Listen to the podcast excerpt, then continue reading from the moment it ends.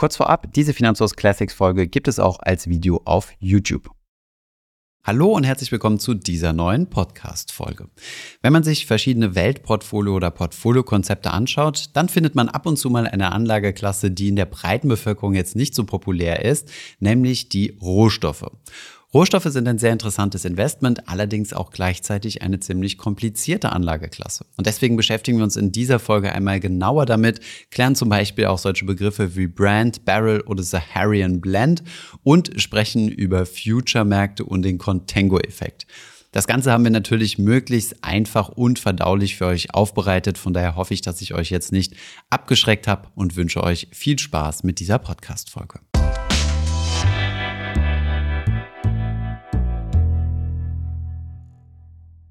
Der bekannteste Rohstoff, in den Menschen investieren, ist vermutlich Gold, dicht gefolgt von Silber und weiteren Edelmetallen.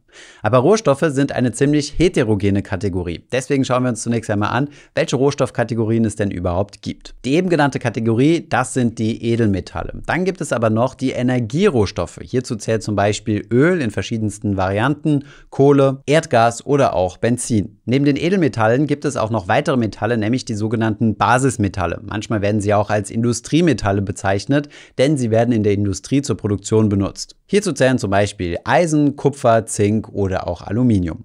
Dann gibt es noch die Kategorie der Mineralstoffe. Hierzu zählt zum Beispiel Phosphor, Schwefel oder Bauxit. Und dann gibt es noch die sogenannten Agrarrohstoffe, das, wovon wir uns ernähren. Hierzu zählt zum Beispiel Weizen, Orangensaftkonzentrat oder Schweinebauchhälften. Gleich wagen wir nochmal einen etwas detaillierteren Blick in die Energierohstoffe und schauen uns mal die unterschiedlichen Arten von Öl an, die es gibt. Vorher wollte ich aber mit euch nochmal kurz die Kategorie der Edelmetalle mit den anderen Rohstoffen vergleichen. Denn die Edelmetalle unterscheiden sich ziemlich stark von den anderen Rohstoffkategorien. Sie haben einige kleine Alleinstellungsmerkmale. Ein großer Unterschied der Kategorie der Edelmetalle im Vergleich zu den anderen ist, dass Edelmetalle kaum verbraucht werden. Die anderen Rohstoffe werden entweder gegessen, verbaut oder verbrannt. Bei den Edelmetallen ist das von der kleinen Ausnahme von Silber eigentlich nicht der Fall. Auch wenn zum Beispiel Gold in der Schmuckindustrie benutzt wird und in manchen Computern in ganz geringer Menge verbaut wird, wird Gold doch eher als Wertaufbewahrung oder Spekulationsmittel genutzt als als reiner produktiver Rohstoff. Ein weiterer Unterschied ist, dass die Edelmetalle verhältnismäßig geringe Lagerkosten haben im Vergleich zu den anderen Rohstoffen. Die Wertkonzentration des Edelmetalls ist halt extrem hoch und deswegen braucht man hier nicht viel Lagerplatz. Die Aufbewahrung von 10.000 Euro äquivalent investiert in Gold ist deutlich einfacher als 10.000 Euro investiert in Rohöl. Außerdem ist das Investieren in Edelmetalle für Privatanleger nochmal deutlich einfacher als das Investieren in die anderen Rohstoffkategorien. Warum das so ist, dazu kommen wir gleich. Rohöl ist vermutlich der Rohstoff, der neben den Edelmetallen am meisten Aufmerksamkeit bekommt. Deswegen schauen wir uns diese Kategorie nochmal kurz im Deep Dive an. Wenn man über Rohöl oder im Englischen Crude Oil spricht, gibt es verschiedene Bezeichnungen. Vielleicht habt ihr ja schon mal vom WTI, also WTI oder Brand gehört. Diese werden dann oft in Barrel gemessen. Ein Barrel, das ist im Deutschen ein Fass und entspricht 159 Litern. Je nachdem, wo dieses Rohöl gefördert wird, setzt sich dieses Barrel aus verschiedenen Ölarten zusammen. Rohöl ist nicht gleich Rohöl, deswegen gibt es ganz unterschiedliche Rohölsorten und diese werden zu verschiedenen Benchmarks zusammengeführt. Diese Benchmarks sind dann also sozusagen ein Warenkorb aus ganz unterschiedlichen Ölsorten, die zusammengefasst werden. Die wichtigsten Benchmarks, also zusammengeführten Ölsorten, schauen wir uns jetzt einmal an. Das bekannteste ist vermutlich das WTI, Western Texas Intermediate. Das bezeichnet die Ölsorten aus den USA. Es handelt sich hierbei um süße Rohölsorten. Die werden deswegen so bezeichnet, weil der Schwefelanteil relativ gering ist. Aufgrund dieser Eigenschaft ist es relativ leicht zu verarbeiten, also zu raffinieren und kann gut zu Benzin verarbeitet werden. Auch die hier bei uns in der Region bekannte Ölbenchmark, nämlich der Brand, ist ein relativ süßes Rohöl. Der Brandölpreis ist die Referenz hier bei uns in Europa und bezeichnet Rohölsorten aus der Nordsee. Dann gibt es noch den sogenannten OPEC-Korb. Das sind verschiedene Sorten aus den OPEC-Ländern, die sich aus zwölf unterschiedlichen Sorten zusammensetzen, die ziemlich spannende Namen haben. Hierzu zählen zum Beispiel Saharian Blend, Bonnie Light, Mumban oder Basram Light. Dann gibt es noch das Urals Benchmark, das ist das russische Öl und das hat einen ziemlich hohen Schwefelanteil. Soweit der kurze Ölexkurs, um die Allgemeinbildung etwas auf Vordermann zu bringen. Jetzt wisst ihr, wovon die Rede ist, wenn man von Brand oder WTI spricht. Kommen wir zurück zum Thema. Warum sollte man in Rohstoff investieren? Was spricht dafür und was spricht gegen Rohstoffinvestments? Dafür spricht, dass sie zunächst einmal zur Diversifikation des Portfolios beitragen können. Je nachdem, welchen Zeitraum man betrachtet, haben sie eine verhältnismäßig geringe Korrelation mit dem Aktienmarkt. Das senkt das Gesamtportfoliorisiko. Außerdem bieten sie eine Art Inflationsschutz, denn Inflation kommt ja sehr häufig aus dem Rohstoffsegment, wenn diese teurer werden. Und wenn man hier investiert ist, profitiert man natürlich von diesen Preissteigerungen. Dagegen spricht, dass es gar nicht so einfach ist, in Rohstoffe zu investieren, dass sie langfristig eine ziemlich maue Rendite haben und das liegt nicht zuletzt am Renditedrift, der durch den Contango-Effekt kommt. Was das ist, darüber sprechen wir gleich. Kommen wir zunächst einmal auf die Korrelation zu sprechen. Die Korrelation ist eine Maßeinheit, die misst, wie stark zwei Wertpapiere oder zwei Wertpapierkategorien miteinander zusammenhängen. Wenn zum Beispiel ein Wertpapier immer dann steigt, wenn auch das andere Wertpapier steigt und immer dann fällt, wenn auch das andere Wertpapier fällt, dann sind diese beiden Wertpapiere stark miteinander korreliert. Wenn die Wertentwicklung vom einen aber relativ unabhängig vom anderen ist, dann ist die Korrelation relativ niedrig. Diese niedrige Korrelation, die hätten wir gerne, wenn wir uns ein Portfolio zusammenstellen. Denn dadurch reduzieren wir das Risiko, dass alle Wertpapiere gleichzeitig in einer Krise abrauschen. Schauen wir uns deswegen mal die Korrelation von Rohstoffen mit den Aktien an. Dazu haben wir uns einmal den Bloomberg Commodity Spot Index genommen. Dieser steht für die Rohstoffe und den MSCI World Index. Dieser repräsentiert weltweit gestreute Aktien. Hier sehen wir einmal Korrelationen über verschiedene Zeiträume. Also seit 1993 beträgt die Korrelation zwischen diesen beiden Indizes 0,44, was eine eher niedrige bis mäßige Korrelation ist. In der Vergangenheit war die Korrelation aber auch noch mal niedriger, nämlich im Zeitraum von 93 bis 2007. Da betrug sie gerade mal 0,2. In dieser Grafik haben wir euch mal die Wertentwicklung der beiden Indizes dargestellt und da sieht man, dass es verschiedene Phasen gibt, wo die beiden Indizes tatsächlich konträr laufen. Also wo der MSCI World zum Beispiel Beispiel stark fällt, während die Rohstoffpreise gerade stark steigen. In diesem Fall ist es natürlich sehr positiv, Rohstoffe mit im Portfolio zu haben, denn diese kompensieren durch ihr Steigen die fallenden Aktienkurse. Schauen wir uns jetzt einmal an, wie man in Rohstoffe investieren kann, denn das ist gar nicht so leicht. Hierzu habe ich ein kleines Beispiel für euch mitgebracht. Stellt euch vor, ihr wollt gern 2000 Euro in Rohstoffe investieren. Im ersten Fall möchtet ihr diese 2000 Euro in Gold investieren. Das ist gar nicht so kompliziert, denn diese 2000 Euro entsprechen ungefähr dem Wert einer Krügerrand. Das ist dann solch eine Goldmünze, die ihr einfach kaufen und bei euch oder in einem Banktresor lagern könnt. Wenn ihr allerdings in Rohöl investieren wollt, dann ist das ein bisschen schwieriger, denn ein Barrel kostet derzeit ungefähr 70 Euro. Das bedeutet, wenn ihr ungefähr 2000 Euro in Brand Rohöl investieren wollt, dann müsstet ihr 28 Fässer kaufen und die in eurem Keller lagern. Das bedeutet, euer Keller wäre schon voll, bevor ihr überhaupt nennenswerte Beträge investieren könnt. Und dazu haben wir jetzt noch gar nicht die ganzen Logistikkosten gezählt. Ihr müsst diese Barrels nämlich selbst abholen gehen. Aus diesem Grund werden die meisten Rohstoffkategorien mit Hilfe von Future-Kontrakten abgebildet. Nochmal kurz zusammengefasst handelt es sich hierbei um börsengehandelte Terminkontrakte. Kurz gesagt erwerbe ich also mit einem Future-Kontrakt das Recht, in Zukunft einen gewissen Rohstoff, beispielsweise Weizen, zu einem vorher festgelegten Preis in einer vorher festgelegten Qualität zu kaufen. Ich kaufe also heute meinen Future-Kontrakt und bekomme die Lieferung also in der Zukunft, beispielsweise in drei Monaten. Mithilfe dieses Futures habe ich also in ein Wertpapier investiert, was in einer gewissen Art und Weise den Weizenpreis abbilden wird. Denn wenn Weizen teurer wird, wird auch mein Future teurer werden und wenn Weizen günstiger wird, wird auch mein Future fallen. Da Future-Kontrakte an der Börse gelistet sind und die Qualität standardisiert ist, repräsentieren diese sehr gut die Preisentwicklung von den entsprechenden Rohstoffen. Aus diesem Grund werden Futures sehr gerne genommen, um die Wertentwicklung von Rohstoffen abzubilden. Es gibt übrigens auch eine Alternative, das sind nämlich sogenannte Rohstoffaktien. Von diesen würden wir euch aber eher abraten.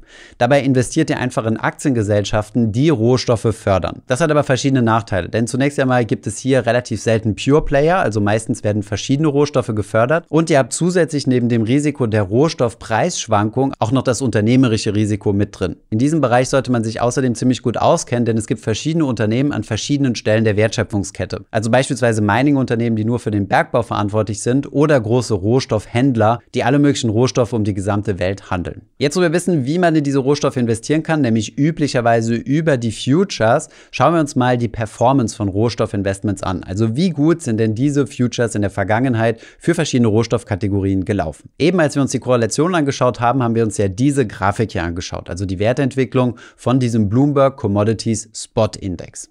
Dieser Index ist ein rein theoretischer Index, in den wir nicht mit Hilfe von ETFs oder anderen Wertpapieren investieren können. Denn es handelt sich hierbei nicht um die Future-Preise, die hier mit in den Index aufgenommen werden, sondern die tatsächlichen Spot-Preise, also wie viel es mich kostet, einen gewissen Rohstoff jetzt zu kaufen. Daran sieht man, dass dieser Index nur ein theoretisches Konstrukt sein kann, denn wenn man diesen Spotpreis tatsächlich abbilden wollen würde, müsste man alle Rohstoffe, die in diesem Index enthalten sind, kaufen und lagern. Das wäre natürlich ein immenser Aufwand und deswegen ist das nicht realisierbar. Die Performance von diesem rein theoretischen Konstrukt, in welches wir jetzt nicht investieren können, lag in der Vergangenheit um die 5% pro Jahr. Bei einer Volatilität, die ziemlich genau der Volatilität des MSCI Worlds entspricht. Dieser wiederum hat im selben Zeitraum etwas über 8% pro Jahr gemacht. Das bedeutet, mit diesem Rohstoffinvestment, wenn wir in dieses hätten investieren können, hätten wir weniger Rendite gemacht als im MSCI World und das bei gleichem Risiko und gleicher Schwankung. Zugutehalten muss man diesem Investment aber, dass die Korrelation verhältnismäßig niedrig ist und es gewisse Phasen gab, wo das Zumischen dieses Indexes in unser Portfolio einen positiven Effekt auf das Portfolio gehabt hätte. Wie gesagt, kann man in diesen Index leider nicht investieren. Es gibt aber einen kleinen Umweg und das geht über die sogenannten Futures, über die wir eben gesprochen haben. Es gibt nämlich auch den Bloomberg Commodities Index. Statt hier die Spotpreise zu nehmen, also das, was der entsprechende Rohstoff gerade jetzt kostet, werden hier die Preisentwicklungen der Futures betrachtet. Und in diese Futures kann man tatsächlich an den entsprechenden Börsen investieren und somit kann man auf diesen Index auch Finanzprodukte aufnehmen aufsetzen. Die Rendite dieses Indexes ist aber ziemlich ernüchternd. Wenn man beide Indizes einmal zusammenführt, sieht man relativ klar, dass der Future-basierte Index deutlich weniger gut läuft als der Spot-Index. Die durchschnittliche Rendite liegt nämlich bei 0,23%, also unter einem Prozent pro Jahr. Das ist ziemlich ernüchternd, aber für diese Unterperformance im Vergleich zum Spotpreis gibt es auch eine Erklärung und das ist die sogenannte Contango-Kurve.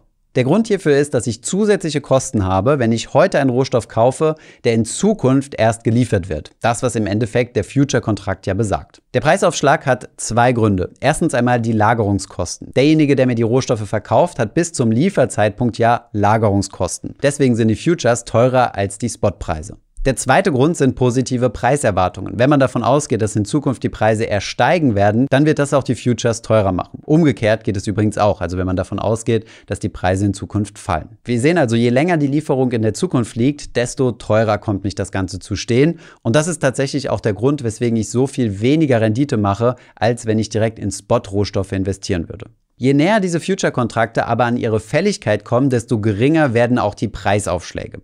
Das bedeutet, wenn ich in der Vergangenheit einen Future-Kontrakt gekauft habe, der beispielsweise morgen oder nächste Woche fällig wird, dann ist der Aufschlag zum aktuellen Spotpreis ziemlich gering im Vergleich zu Future-Kontrakten, die erst in sechs Monaten fällig werden. Das bedeutet, je älter der Future-Kontrakt wird, desto mehr nähert er sich dem aktuellen Spotpreis an. Wenn ich einen Future-Kontrakt kaufe, zahle ich zunächst einmal mehr als für den Spotpreis und dieser Mehraufschlag wird dann aber immer weniger und im Laufe der Zeit nähert sich also mein Future dem Spotpreis an. Es ist für mich also ein Verlust und das ist auch die Begründung dafür, dass die Rendite so viel niedriger ist. Für die ganz Findigen unter euch, die jetzt sagen, ja, dann investiere ich doch einfach in den Spotpreis, das geht jetzt wie gesagt leider nicht, denn dann müsstet ihr euch die Rohstoffe tatsächlich heute liefern lassen und euch in den Keller legen und das ist bei manchen Rohstoffen wie zum Beispiel den Edelmetallen machbar, aber bei anderen anderen Rohstoffen nahezu unmöglich. Soweit die Theorie. Herzlichen Glückwunsch nochmal an alle, die jetzt noch dabei sind und das Ganze verstanden haben. Das Thema ist alles andere als trivial. Jetzt kommt aber etwas leichtere Kost. Wir sprechen nämlich darüber, welche Rohstoffinvestitionsmöglichkeiten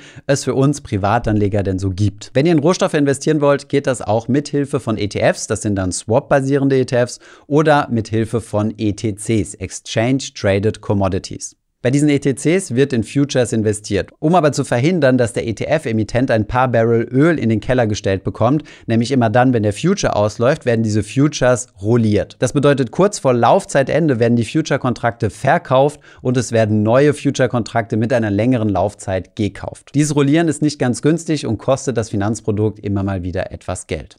Dadurch, dass man aber versucht, die Futures mit einer nicht so langen Laufzeit zu kaufen und dann immer nur verhältnismäßig kurz zu halten, reduziert man dadurch schon mal den Contango-Effekt, der uns ja jede Menge Rendite kostet. Wo kann ich jetzt solche Rohstoff-ETCs oder Rohstoff-ETFs finden? Ganz einfach bei uns in der ETF-Suche. Wenn du auf die Kategorie Rohstoffe klickst, dann kannst du dir hier entweder die verschiedenen Rohstoffkategorien heraussuchen, die du möchtest, also beispielsweise Industriemetalle, Agrarrohstoffe, oder du kannst hier einfach auf diversifiziert klicken, dann bekommst du ETFs angeboten, die ein breites, diverses Rohstoffportfolio halten.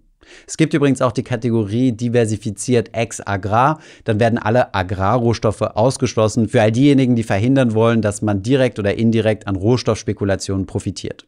Einen sehr breit aufgestellt und diversifizierten Rohstoffindex haben wir eben schon besprochen, den Bloomberg Commodity Index. Der ist wie hier dargestellt in verschiedene Rohstoffkategorien investiert. Der größte Teil sind hier Energierohstoffe, gefolgt von Getreide, Industriemetallen und Edelmetallen. Auf diesen Index gibt es auch einige ETFs. Das sind alles Swap-basierte ETFs. Das bedeutet, die Performance von diesem Index bekommt der ETF über einen Swap-Anbieter. Kommen wir einmal zum Fazit. Rohstoffe sind eine ziemlich spannende Kategorie und gar nicht so einfach zu verstehen, denn man kann in diese Rohstoffe nur sehr schwierig direkt investieren. Die Rohstoffkategorie, wo das am einfachsten geht, das sind die Edelmetalle, aber es gibt Rohstoffkategorien, wo die Ware ziemlich verderblich und schnelllebig ist oder einfach extrem voluminös, wie beispielsweise beim Rohöl und deswegen muss man sich ein anderes Vehikel suchen, um von der Preisentwicklung zu profitieren. Das funktioniert über sogenannte Future-Kontrakte, dessen sich auch ETFs und ETCs bedienen. Allerdings haben die das Problem des sogenannten Contango-Effekts, der uns nicht unwesentlich Rendite kostet. Der Vorteil von Rohstoffen ist, dass es Phasen gibt, wo die Korrelation sehr positiv